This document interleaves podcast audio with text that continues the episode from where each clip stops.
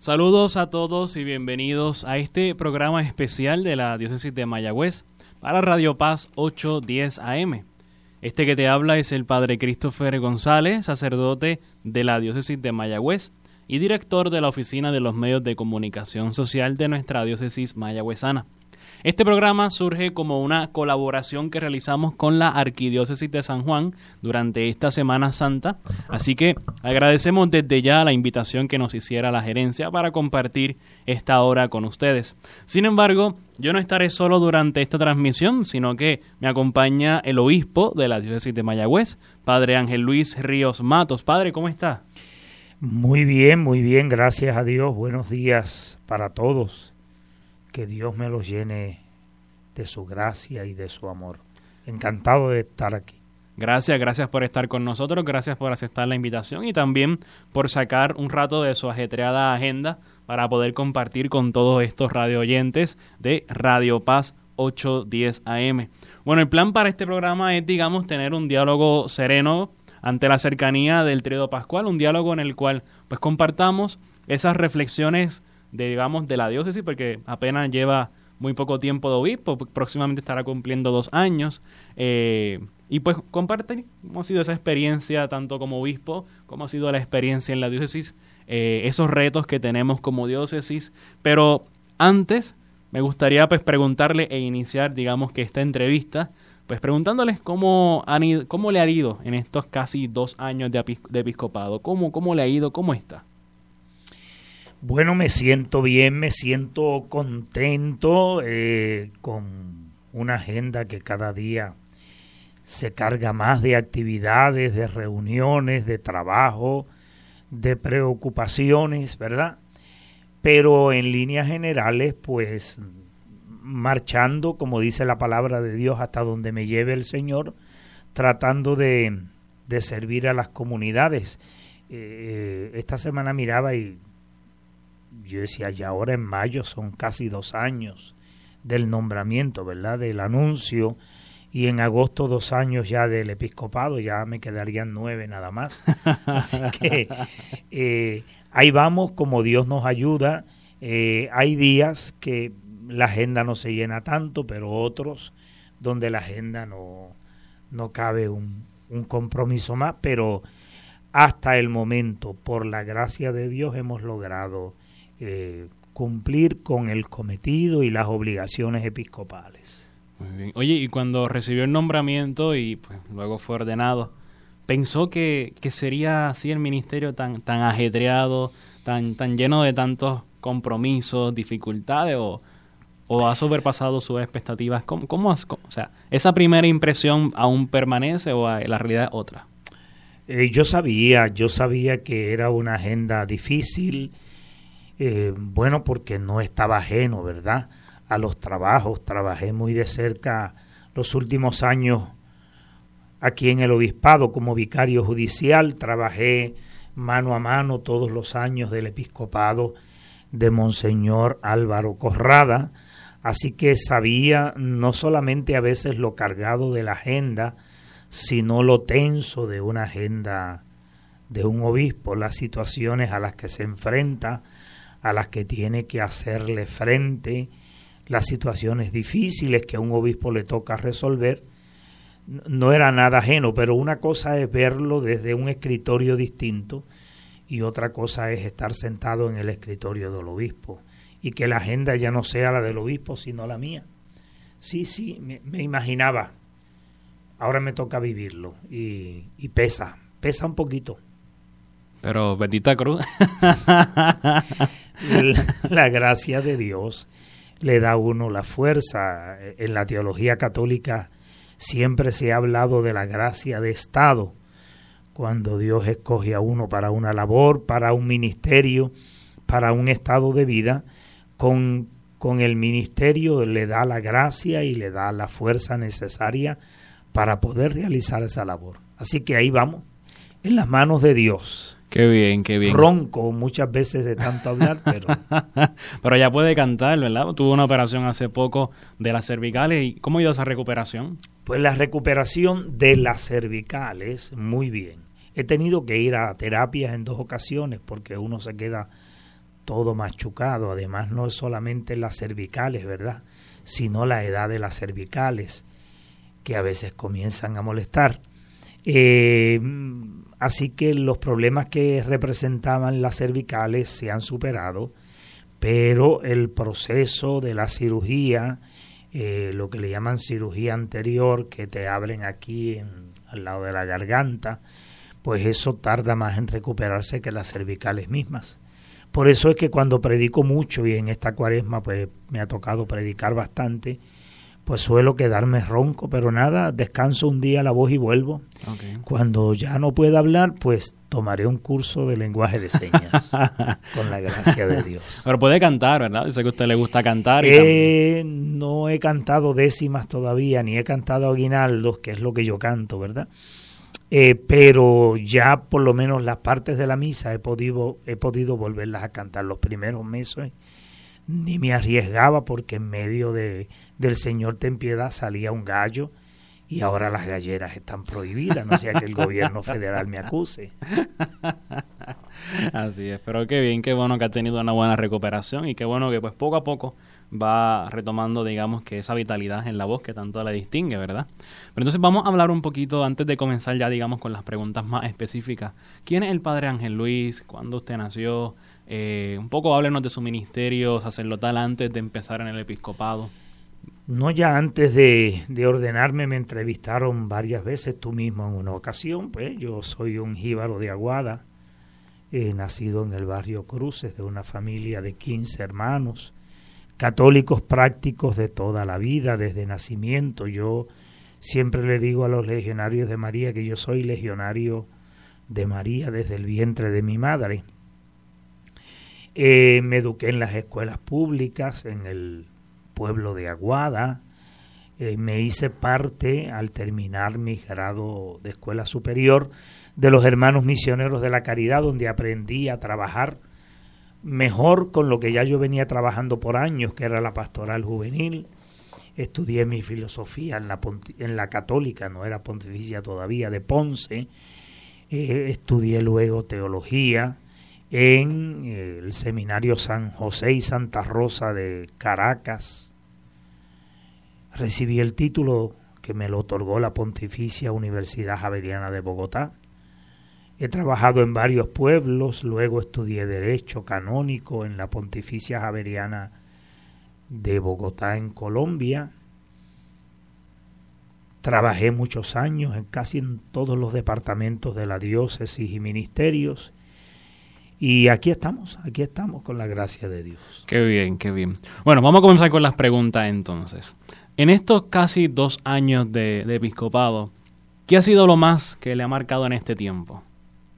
¿Qué es lo más que le ha marcado su ministerio hasta ahora? Fuera del COVID, porque soy el, el obispo del COVID, en la diócesis por lo menos de Mayagüez, eh, es la cercanía de la gente con uno. Eh, me puse la tarea, una vez empecé mi trabajo episcopal, de realizar la visita pastoral, parroquia por parroquia, eh, trabajo que se me ha hecho difícil, pues he tenido que posponer muchas visitas por los repuntes del COVID, ¿verdad? Pero mm, me he percatado el amor y el cariño que los fieles tienen por su pastor. La alegría con que reciben a uno, e, el gozo y el entusiasmo que le genera, por ejemplo, a un líder de X o Y parroquia que está enfermito, que le ha dado 50 años de servicio a la parroquia y ya no puede venir al templo, que el obispo llegue a verlos a su casa. E, es para ellos una manifestación de alegría, de gozo, te abrazan, te quieren besar, el COVID no nos deja besarlos mucho, eh, te quieren, quieren que uno esté con ellos un rato largo, que a veces uno no lo tiene, que le tome el café, que le coma las almohábanas. Eh, pero más que todo es la alegría, el calor humano de los fieles cuando uno visita las parroquias, cómo les gusta que el obispo esté con ellos, presentarle ideas al obispo, dialogar con el obispo. Y a veces más que presentarle ideas es poder interactuar con el pastor, con el obispo. Eh, es, es algo extraordinario que los llena a ellos de gozo y que a mí también me llena de gozo, ¿verdad? Como pastor de ellos, porque esa es mi tarea, acercarme a la gente. Eh, el pastor tiene que hacer que sus fieles le conozcan, en palabras bíblicas, que las ovejas conozcan la voz del pastor para que la voz del pastor no sea la voz de un extraño, sino que puedan conocer cuando el pastor les habla y entonces puedan seguir como ovejas. Así que estar con la gente es uno de los de los gozos más grandes de un pastor. Y en el caso del obispo, pues la tarea que satisface es estar con los hermanos sacerdotes, eh, hablar con ellos, tratar uno de seguir siendo eh, el sacerdote, el amigo, el compañero que ha sido siempre para ellos, eh, buscar la manera en sus problemas y dificultades de tratarles lo mejor posible, como un padre, como un amigo, como un hermano, y, convertirnos todos en compañeros de camino en esta aventura que es la evangelización. Entiendo, entiendo. Hablaba un poco de las visitas pastorales, ¿no? Eh, pero ¿cómo, ¿cómo es eso de una visita pastoral? O sea, ¿para, para qué se hacen visitas pastorales? ¿Qué, qué sentido tiene esto? Eh, ¿Qué se hace en una visita pastoral? Fíjate, padre, los cánones dicen que el obispo debe procurar eh, en el año visitar de ser posible todas las parroquias. Lógicamente, para mí es posible hacerlo. Son 30 parroquias. De hecho, en este año y medio de ministerio, la parroquia que menos he visitado, yo ya casi la he visitado tres veces. Eh, pero dice que, que la visite de tal manera que no transcurran cinco años sin que todas las parroquias hayan recibido la visita del pastor. Ahora bien, cuando hablamos de visita pastoral, que es una visita eh, no menos de cada no más de cada cinco años debe pasar, es la visita donde el obispo se encuentra con los feligreses, dialoga con ellos, habla con ellos, escucha sus necesidades, se reúne con el clero, se reúne con cada uno de los grupos y movimientos y consejos que laboran junto al clero en la parroquia. Ve las necesidades espirituales, procura conocer las necesidades materiales, las estructuras, los templos, cómo está caminando la pastoral en la parroquia, cómo está caminando eh, toda la parte litúrgica y el culto, cómo está la formación de los fieles, qué problemas tienen, qué dificultades. Eh, trata el obispo de acercarse a los más débiles, que en este caso yo me concentro en aquel liderato enfermo de la parroquia que después de, de muchos años de servirle a la parroquia ya no pueden venir. Y, y en esas visitas que ya he realizado, pues es donde más la gente he notado su alegría, he notado el gozo y, la gente le da a uno las gracias por visitarlos. A veces de una reunión que a uno le parece larga y cansona, nunca falta el feligrés que se acerca y dice gracias, Padre, por una reunión tan buena, tan provechosa, donde hemos aprendido tanto. A veces uno dice tanto las cosas que uno cree que todo el mundo las sabe, pero entre estos grupos siempre hay gente que en estas reuniones aprende y cuando la gente aprende algo se va contenta.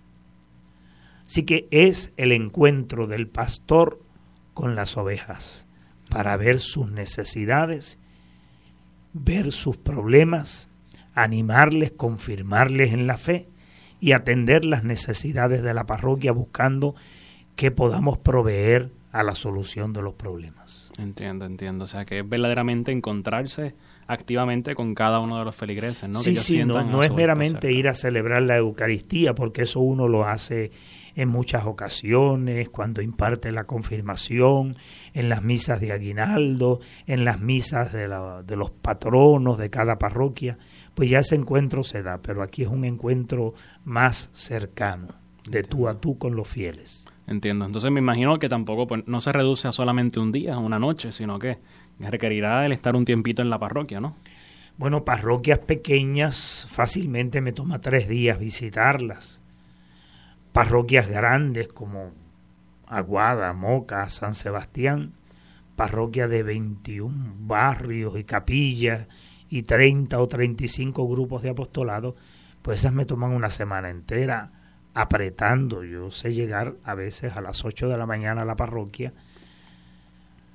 a recibir gente ya en la oficina parroquial y salir de esa parroquia cerca de las 10 de la noche. O sea, apenas me da tiempo de regresar al obispado, acostarme a dormir, rezar algún salmo, que ya uno se le cierran los ojos a veces rezando el salmo, y levantarse en la mañana y volver a la tarea.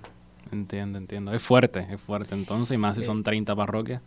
Es fuerte, sí. Ya he podido visitar que te diría Moca, San Sebastián, Aguada, eh, la Ascensión, la Catedral, he visitado San Vicente, he visitado eh, eh, Lajas todavía, ¿no? He visitado Sabana Grande.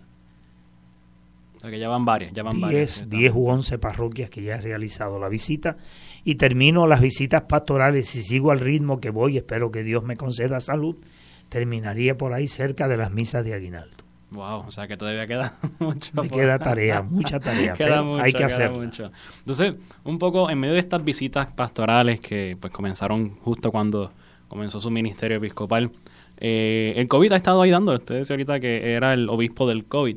Eh, pero ha sido el COVID realmente tan difícil desde la perspectiva suya como obispo de manejarlo, de trabajarlo, de, de, eh, de llevar esa pastoral en las parroquias. No, eh, bueno, el COVID ha presentado la gran dificultad en todas las comunidades de, primero, la baja participación por los cierres que hemos tenido y las medidas y el distanciamiento que hemos tenido que aceptar, ha significado la falta de, de reunión constante de los grupos de apostolado, lo que ha llevado a muchos grupos a sentir lo que le decimos en Puerto Rico una flojera en la actividad. Pero después de la apertura, que tuvimos que volver a cerrarnos un poco por el Delta, después de la apertura ya los grupos eh, han vuelto a reunirse, el culto, hay muchas parroquias que ya básicamente están recibiendo la cantidad de público que tenían previo a, al cierre del COVID. Me parece que quizás tu experiencia propia, padre, en San Sebastián es esa, que ya en muchas capillas está asistiendo la misma cantidad de gente que asistía antes del COVID. Eh, implicó para nosotros como sacerdotes, para mí primero como sacerdote, el primer, los primeros meses del COVID, después como obispo, el duplicar el trabajo, porque para atender la gente había que duplicar el número de misas para poder darlas con grupos reducidos. Eh, el COVID ha significado también, en, en mi caso como pastor, como obispo, el tener que tomar medidas, imponer a veces disciplina, que a algunos fieles no, no les gusta, que no se sienten contentos. Ah, hay fieles molestos porque le hemos pedido que comulguen en la mano y no entienden la necesidad de hacerlo y eso pues les crea incomodidad, a algunos les crea tristeza y uno tiene que entrar primero en el proceso disciplinario de que vamos a hacerlo así y segundo en el proceso de comprender a todos, ¿verdad? Y de ir eh, imponiendo la norma y abriendo espacios de excepciones para poder atenderlos a todos.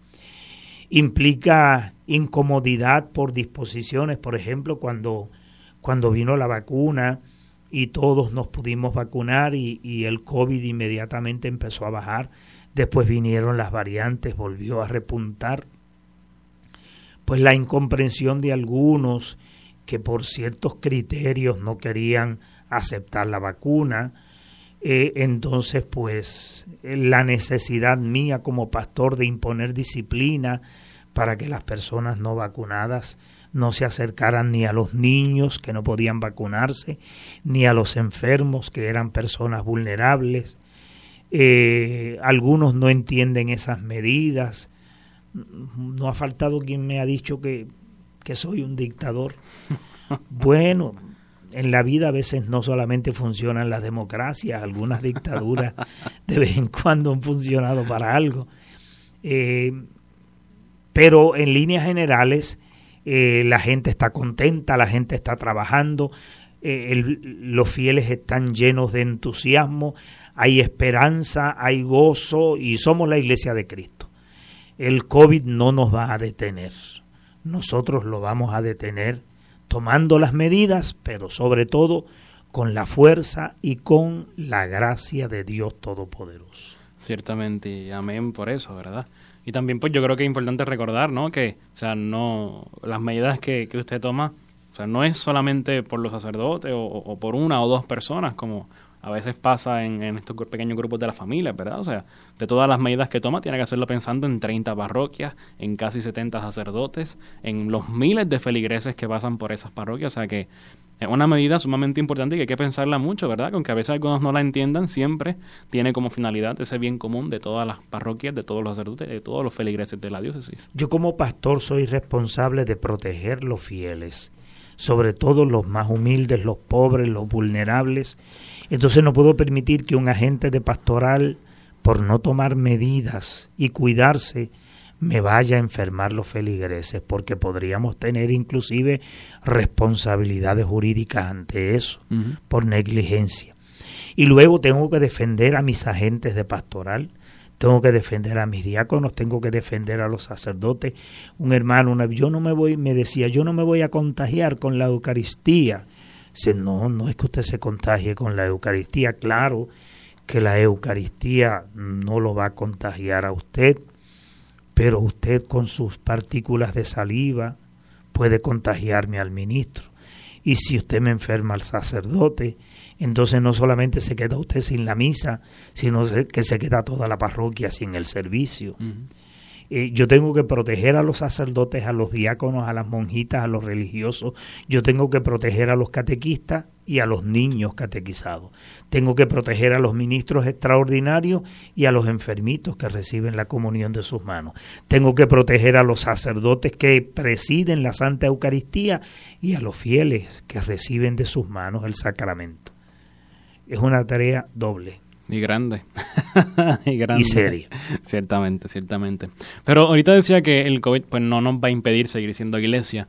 ¿Cómo ha estado la iglesia en la diócesis de Mayagüez, esta iglesia particular de Mayagüez, durante esta cuaresma? ¿Qué, ¿Cómo hemos vivido esa cuaresma? ¿Cómo hemos ido preparándonos para la Pascua en nuestra diócesis? Yo, yo le insistí al Consejo Presbiteral y al Consejo Pastoral de la diócesis que nuestra cuaresma la teníamos que tener organizada a más tardar ya en el mes de octubre del año anterior. Ya en el mes de octubre y noviembre tomamos la decisión de las actividades diocesanas que íbamos a realizar en la línea de los momentos que vive la iglesia y que cada párroco con su consejo tuviese un plan de actividades tomando en cuenta los asuntos de los desafíos de la conferencia episcopal sobre familia, matrimonio, juventud, salud, educación, los desafíos de la misión continental y que y de igual forma le pido ahora que ya tengan listos todos sus planes de actividades desde aquí hasta fines de año. Eh, a, nivel diocesano pusimos una serie de actividades, estuvimos misionando, ya es una costumbre de nuestra diócesis salir a las plazas públicas, estuvimos misionando a nivel de decanato en, en la plaza de Moca, en la plaza de Lajas, y ya se me olvidó la otra plaza, en la plaza de Añasco, en la plaza de Añasco. Eh, esas fueron misiones que me tocó predicarlas a mí y, desde octubre del año pasado los sacerdotes me habían pedido que yo predicara sobre lo que era el ministerio petrino y las funciones y la obediencia de los fieles al Santo Padre, de fieles y de clérigos al Santo Padre. Eh, luego, eh, el último miércoles de la cuaresma, bueno, el miércoles de la semana pasada, miércoles el 30. El 30 de marzo. Estuvimos en todas las plazas de la diócesis, en todas. A la misma hora en todos los pueblos había misión en la plaza pública. Tuvimos nuestra tradicional peregrinación al santuario de hormigueros. Amén de eso, cada parroquia tenía estructurado un plan de misiones en los hogares, en las capillas, en las canchas. Eh, en cada una de las parroquias se hizo ese plan, de tal manera que los miércoles nos íbamos a nivel diocesano, jueves y viernes a nivel parroquial y los demás días para estructurar retiros para los, las comunidades, los grupos de apostolado, etcétera. Ahí se le preparó el temario de las misiones que se entregó con tiempo previo en cada una de las parroquias.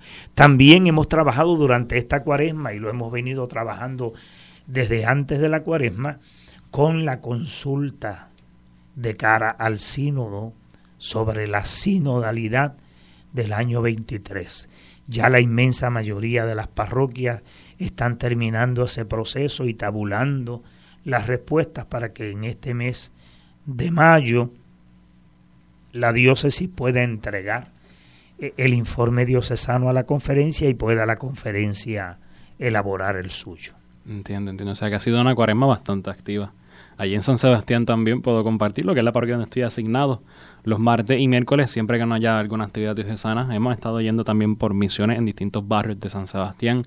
Y los jueves y los viernes los hemos aprovechado para hacer una exposición eucarística también, para que la gente tenga ese rato de adoración con Jesús Eucaristía, ¿no? Y ha sido muy provechoso, la gente está bien contenta con todo lo que se está haciendo, viendo que la iglesia pues va retomando esa normalidad, ¿verdad? Porque yo creo que, no sé si comparta la opinión conmigo, que el COVID pues parece que no se va a ir tan pronto, o sea, entonces tenemos que un poco pues adaptarnos a esa realidad, ¿verdad? Será algo que posiblemente sea algo endémico, como a lo mejor lo es la, la influenza, ¿verdad?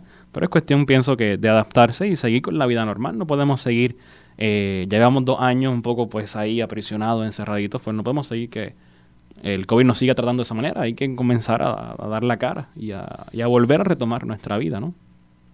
En ese sentido. Entonces, eh, hablemos un poco también sobre ya la Semana Santa que estamos viviendo. Eh, ¿Hay alguna actividad diocesana en estos días de Semana Santa así que, que envuelva a toda la diócesis, además de la, Bueno, una de ellas es la misa crismal. ¿Te va a celebrar ya la segunda o la...? O, es la segunda misa crismal, sí. Segunda que celebra. Bueno, sí, yo, presidiéndola yo, la segunda.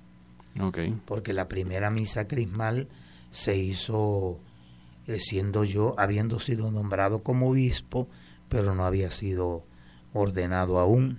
Así que esa la presidió Monseñor Corrada. Ya la del año pasado sí la presidí, esta sería mi segunda misa crismal. Es una misa muy hermosa, para mí sería la primera como sacerdote. Es una misa muy hermosa, o sea, porque tiene todo su clero ahí, hay gran representación de todos los fieles, ¿no? Eh, también pues se consagra el crisma, se bendicen los óleos de los catecúmenes, el de los enfermos. ¿Cómo, cómo es? ¿Qué, ¿Qué, para usted la misa crismal? Es el encuentro, ¿cómo te lo defino así? En palabras propias de un cura, el encuentro del pastor con todos sus sacerdotes para renovar las promesas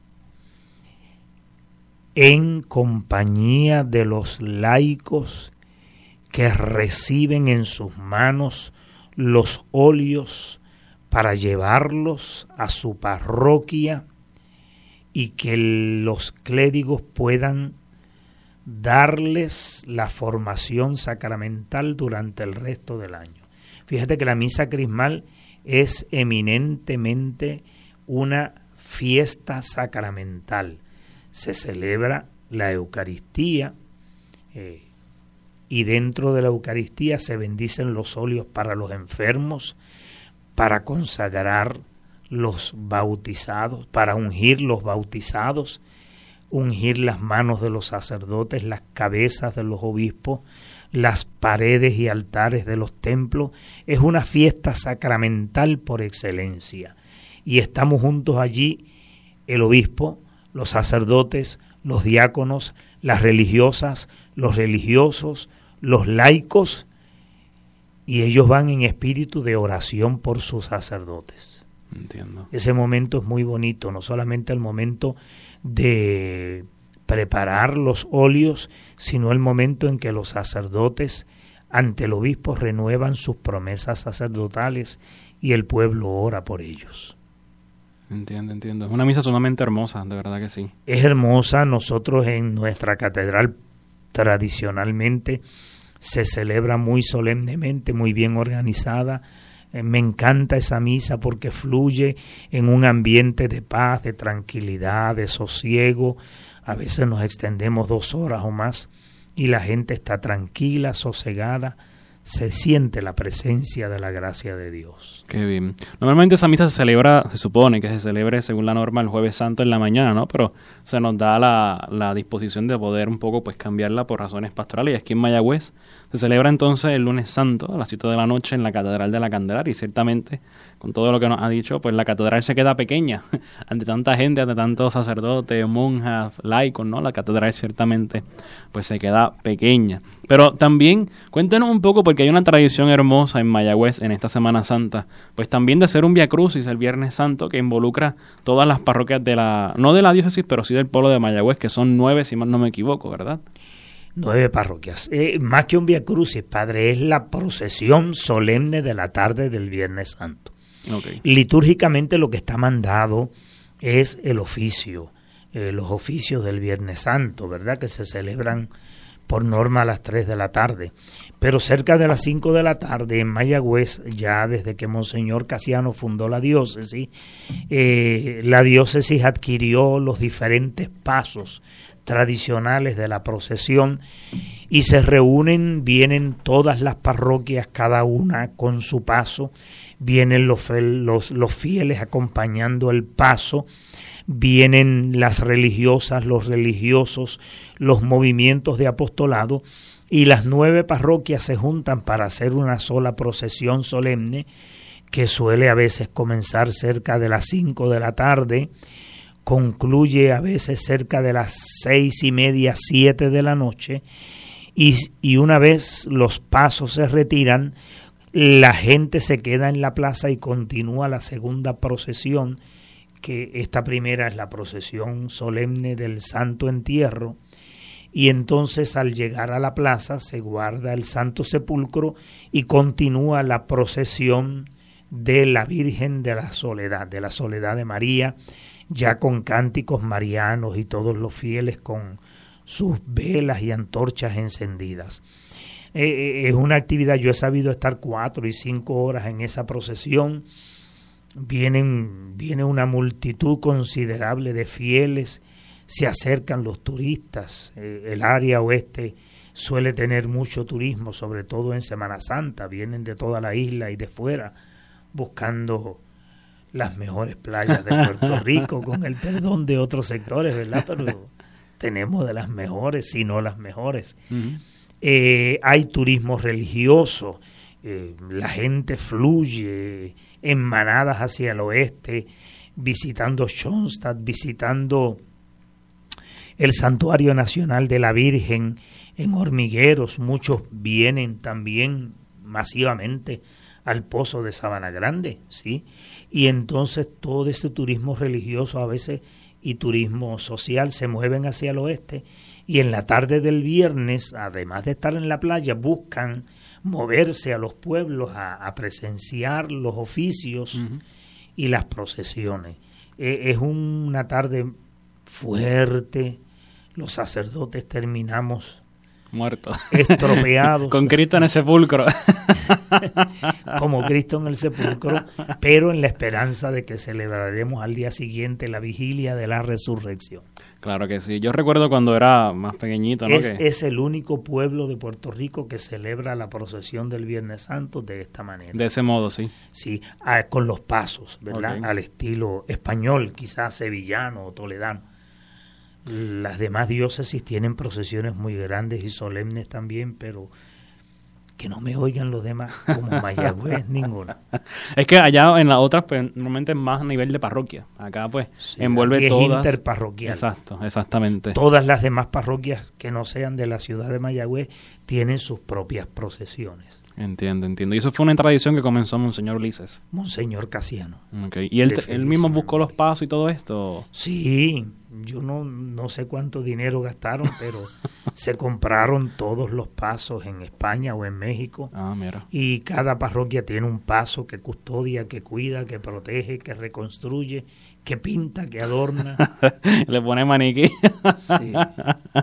pues yo recuerdo cuando era más pequeñito que pues que era en la parroquia Nuestra Señora de Fátima, ¿no? Y celebrábamos los oficios a las 3 y salíamos corriendo para venir a la plaza precisamente a buscar el paso de la parroquia para entonces ir escoltando el paso y también en las mañanas llegué unas cuantas veces a caminar desde mi casa aquí en Mayagüez hasta la Basílica de Hormiguero y son muchas las personas que caminan ese Viernes Santo como usted bien decía en esa peregrinación penitencial, ¿no? Y muchísimos también los que pues tienen la, valentía de subir esas escalinatas de rodillas, son varios escalones.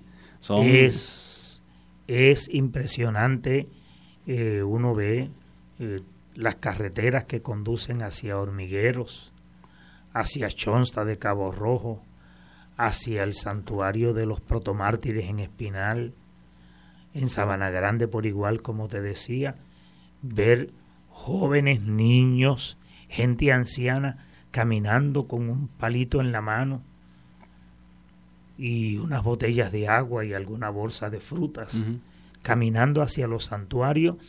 Y es impresionante ver la cantidad de jóvenes y adultos que desde la noche del jueves santo y hasta la casi media mañana del viernes santo van en grupos nutridos a visitar las parroquias, a hacer oración, a visitar el Santísimo Sacramento. Son días de una profunda espiritualidad. Ciertamente, ciertamente. Y gracias a Dios que el pueblo aún pues lo vive, lo vive, ¿verdad? Y, y tiene ese sentido de fe grande. Ciertamente hay muchos de los que se van a hablar, pero son muchos también los que reconocen que esos días para recogerse y para estar con el Señor. tradición de la diócesis de Mayagüez, de Monseñor Ulises y Monseñor Corrada, y ahora tradición que yo voy a conservarla, ya la conservo desde el año pasado, es que el propio obispo de la diócesis, al terminar los oficios de la, la misa solemne del jueves santo, sale con un grupo de fieles a visitar por lo menos las siete parroquias Ah, sí, los sí, sí. siete monumentos.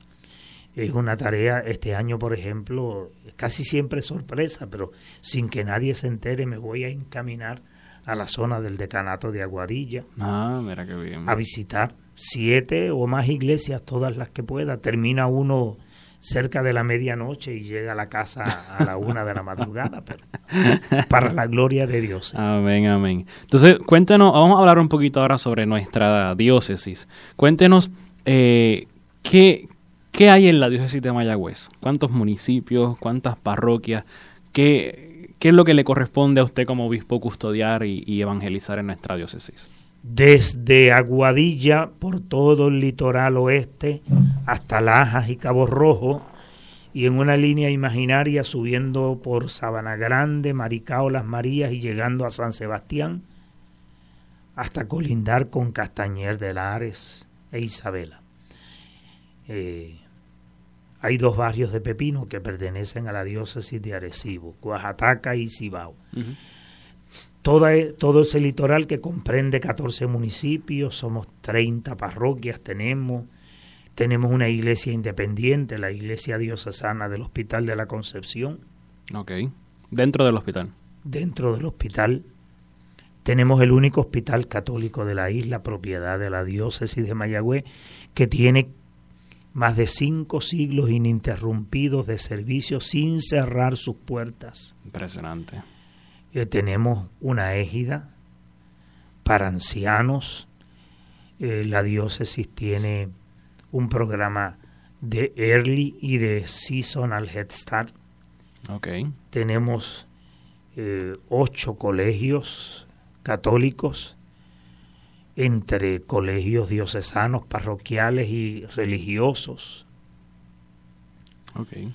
Tenemos un convento de, de, monjas de clausura, carmelitas, tenemos eh, casas de retiro, cuatro, eran seis, pero dos se estropearon con el huracán y ha sido todavía casi imposible eh, reconstruirlas por la destrucción, esperando por FEMA a ver si cae algo. eh, y como que no llega, no sabemos, no sabremos si llegue. Eh, fuera, fuera de eso, pues, ¿qué más te digo? Em, seminaristas, seminaristas tenemos actualmente 15 y tenemos cuatro candidatos para ingresar en, en el próximo agosto, dos jóvenes adultos que irían al propedéutico, del propedéutico pasarían dos al seminario interdiocesano en Ponce, tenemos dos diáconos viudos que han solicitado eh, estudios para ordenarse sacerdotes. Eh, somos una diócesis de mucha alegría, de mucha esperanza. Diáconos tenemos unos 64, si mal no recuerdo. Hay nueve de ellos que están ancianitos ya retirados o semi retirados. Eh, tenemos 29 candidatos para el diaconado permanente, cinco de los cuales vamos a ordenar ahora en el mes de mayo. Cerca de unos 50 sacerdotes diocesanos. Tenemos un instituto diocesano de misioneros que se llama la Fraternidad de la Misericordia, y entonces desde nuestra diócesis, a través de ese instituto que tienen votos, tienen promesas de consejos evangélicos, eh, le estamos dando servicio a la parroquia del Pilar en Río Piedras, le estamos dando servicio a una parroquia en República Dominicana, tenemos dos sacerdotes estudiando en Roma, tenemos un sacerdote dando servicio a la diócesis de Fajardo. Qué bien. Y sacerdotes religiosos tenemos actualmente 10, al, uno del Opus. Ah, tenemos otro instituto que no es de la diócesis, que se llama Asies Christi, que tiene su casa de retiros y tiene su, un sacerdote atendiéndolos. Así los de ancianos, propiamente tenemos dos y uno que tienen los hermanos del Comité Católico de Ayuda al Necesitado en Aguada, el Hogar María del Carmen. Entiendo, entiendo. La égida que se cuenta entre los lugares. Eh, ¿Qué más te diría? Hay mucho, hay mucho que atender. No, recuerdo así todas las estadísticas de memoria. hay mucho que atender, hay mucho que atender. ¿Y cómo ve la diócesis, digamos que de aquí a cinco años? ¿Ha pensado cómo la ve, cómo quisiera verla? Eh, ¿Cómo, cómo, cómo visualiza? De aquí a cinco años vamos a celebrar el jubileo, los 50 años, de aquí a cuatro. De aquí a cuatro. Sí, el jubileo, los 50 años de la fundación de la diócesis. ¿Cómo, cómo yo, como pastor, aspiro a ver? Bueno, aspiro a ver la diócesis refortalecida, porque hemos estado bastante fortalecidos en la formación del laicado. desde que Monseñor Casiano eh, le tocó fundar la diócesis, Monseñor Casiano, recuerdo que en aquel momento asistido por Monseñor Gonzalo y por Monseñor Francis López, eh, decidieron que el, el futuro de la diócesis estaba en formar los laicos. Y, y se fundó el Instituto Diocesano de Pastoral que no tengo la estadística, pero son miles, muchos miles de fieles laicos que han pasado por ese instituto durante tres años de formación teológica y pastoral y luego un cuarto año de seminarios para estudiar documentos eclesiásticos. E, e, eso le ha dado a la diócesis un ejército enorme de laicos que se constituyen en grupos misioneros para difundir la palabra de Dios, el Evangelio, por nuestras 30 parroquias. Es, es, impresionante el laicado fuerte que tenemos en nuestras parroquias. Ese es uno de los secretos fundamentales de la diócesis y que yo como obispo tengo que mantener.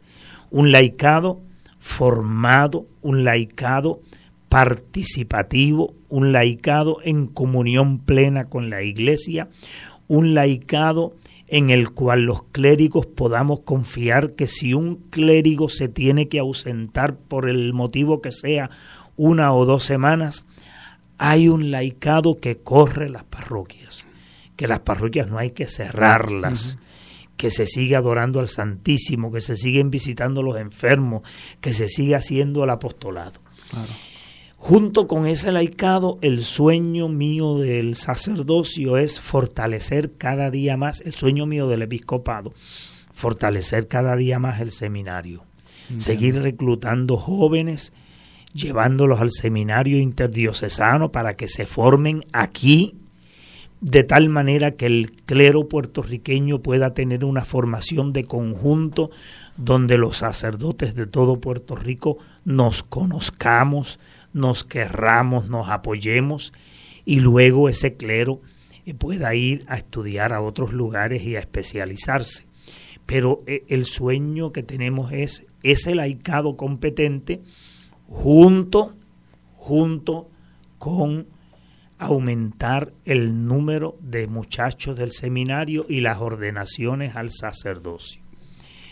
Sueño con una diócesis donde, y tengo que trabajar para una diócesis donde los sacerdotes cada día se quieran más, se apoyen, se ayuden, se, se busquen los unos a los otros, donde formemos una comunidad de vida y de amor ese es el título que le da el derecho canónico al matrimonio, ¿verdad?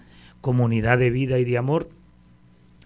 Y donde haya entusiasmo evangélico. Sueño con una diócesis que no falte abundantemente la adoración a la Santísima Eucaristía. Cuando yo llegué a Pepino me impresionó la cantidad de laicos que se reúnen motu propio por las capillas a adorar la Eucaristía y la cantidad de jóvenes que pasaban una o dos horas de rodillas ante la Eucaristía y cómo tenían esa visión que se la crearon los padres pasionistas allí de que no se podía hacer ninguna obra apostólica sin antes pasar una o dos horas de rodillas ante el Santísimo. Acabo de regresar ayer anoche de la visita pastoral en Aguada y una de las de las alegrías más grandes es que este año le pedí al párroco y lo hicimos que se instalara el Santísimo Sacramento en todas las capillas y en este momento todas las capillas tienen adoración al Santísimo semanal. Qué bien. Entonces, esa devoción eucarística, ese amor por el sacerdocio, ese respeto profundo por el laicado, ese amor grande por estructurar bien la catequesis, y que sea una diócesis que camine y la comunión plena con la iglesia, con los obispos y con el Santo Padre Francisco. Yo mismo me he encargado de predicar las misiones de la cuaresma, despertando en los fieles el amor por el Santo Padre, el respeto por el Santo Padre. Una iglesia sinodal, una iglesia en comunión y en participación donde los laicos no sean adornos y donde los sacerdotes, como decía un compañero sacerdote, no sean peones del obispo, sean pastores y ministros alegres y contentos, y donde el obispo no sea un jerarca alejado del pueblo, sino un compañero de camino de los laicos y de los sacerdotes, cada uno en su ministerio, bien vivido y llenos del gozo del Espíritu Santo. Bueno, con la gracia de Dios, esperemos que sea así ahí. Y le ayudaremos en lo que sea posible en nuestras vidas para poder cumplir ese sueño, no solamente suyo, sino el sueño de Dios, ¿verdad? Que precisamente hacer una diócesis viva donde la gente pueda verdaderamente encontrarse con el Señor. Bueno, padre, ya nos quedan pocos minutos. Me gustaría que antes de terminar y antes de un mensajito final que le voy a pedir, pues que nos enumerara, digamos que unas grandes riquezas de nuestra diócesis, riquezas culturales, riquezas religiosas que tenemos como diócesis. Eh.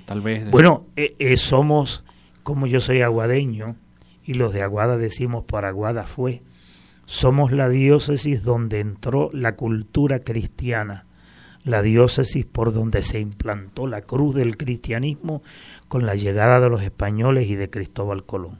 Somos la puerta de entrada de la cultura cristiana a Puerto Rico. Tenemos en la diócesis el santuario donde murieron los primeros mártires cristianos de la América Latina. Importante. En el barrio Espinal de Aguada y eso nos llena de orgullo. Tenemos una de las más antiguas mariofanías, este, esta palabra la usaba mucho Monseñor Casiano, de América Latina, con el santuario. Tenemos el santuario nacional más viejo de Puerto Rico en Hormigueros. ¿Y Basílica Menor? Y Basílica Menor. Tenemos santuarios a la Virgen. Tenemos una riqueza humana enorme. Somos en Hormigueros y en la Catedral de Mayagüez la cuna de la liberación de los esclavos negros mediante el bautismo. La historia está con nosotros, somos grande la historia, somos la diócesis que le pidió a Ramón Power y Giral que fuera a España a defender los intereses de la patria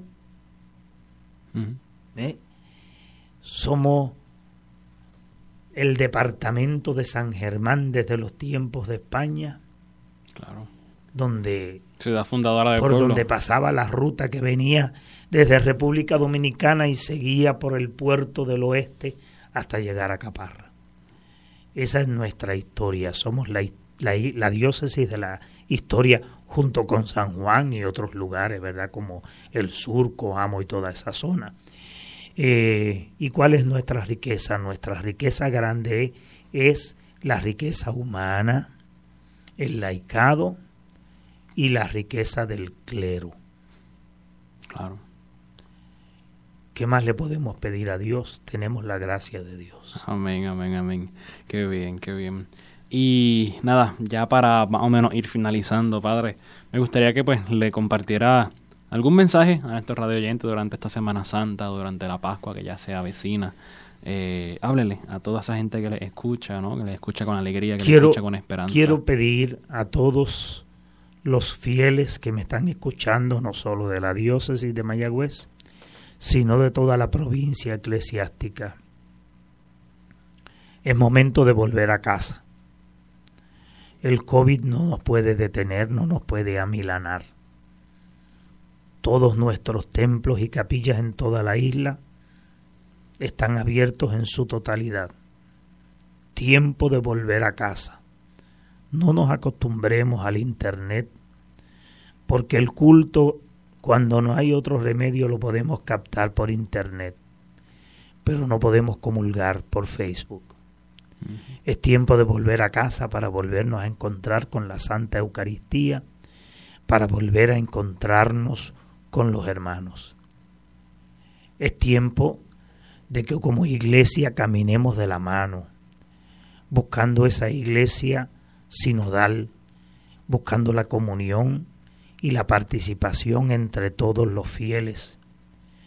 Es tiempo de doblar la rodilla ante Dios en esta Semana Santa, pidiéndole que nos dé su gracia, que nos dé su fortaleza, que nos libre de una guerra nuclear que le conceda al mundo la paz. Pero si bien lo vamos a conseguir orando, consagrándonos al Inmaculado Corazón de María, como ya lo acaba de hacer la Iglesia nuevamente, lo vamos a conseguir con nuestra conversión personal, arrepentimiento, conversión, alegría y gozo en el Espíritu. Somos una iglesia de un Dios que vive. Somos la iglesia del Dios vivo. El Señor está con nosotros. No nos va a dejar. Triunfaremos. Caminaremos. Nos volverán a nacer alas como de águilas. nos remontaremos hasta las alturas y triunfaremos como triunfante y glorioso se levanta el Señor del sepulcro. Le damos al Señor toda la gloria e invitamos a todos los fieles a aprovechar estos días santos para convertirnos y reencontrarnos con Dios, a quien le damos toda honra, gloria y poder. Amén. amén, amén. Pues nada, Padre, queremos darle la gracia por haber estado con nosotros ya casi en esta hora. Gracias por su disponibilidad. Gracias por hacer un espacio en esa agenda tan ajetreada para compartir no solo con los feligreses de la arquidiócesis, sino también con los de la diócesis, porque esto pues también saldrá en nuestra plataforma de la diócesis. Así que muchas gracias. Gracias por siempre estar. Y si no mm, los vuelvo a hablar por la radio en estos días, la agenda en catedral es cargada pues para todos un feliz triduo santo, para los diocesanos de Mayagüez y de todas las demás diócesis, mi abrazo, mi saludo a todos los obispos de Puerto Rico, mi abrazo, mi saludo pascual para todos los fieles de toda la provincia eclesiástica de Puerto Rico y que viva Jesús sacramentado y viva Cristo resucitado. Amén. Bueno, pues denos su bendición. Que la bendición de Dios Todopoderoso, el Padre, el Hijo y el Espíritu Santo, descienda sobre cada uno de ustedes y los acompañe siempre. Amén, amén, amén. Amén por hoy Aleluya por el próximo domingo. que así sea. Nada, muchas gracias nuevamente y un saludo a todos aquellos que nos escuchan con alegría a través de estas ondas radiales. Que el Señor siempre les bendiga. Hablaron para ustedes el Padre Ángel Luis Ríos Matos, el obispo de la ciudad de Mayagüez, y el Padre Christopher González Rodríguez, el director de la Oficina de los Medios de Comunicación Social de nuestra diócesis de Mayagüez. Queden con Dios.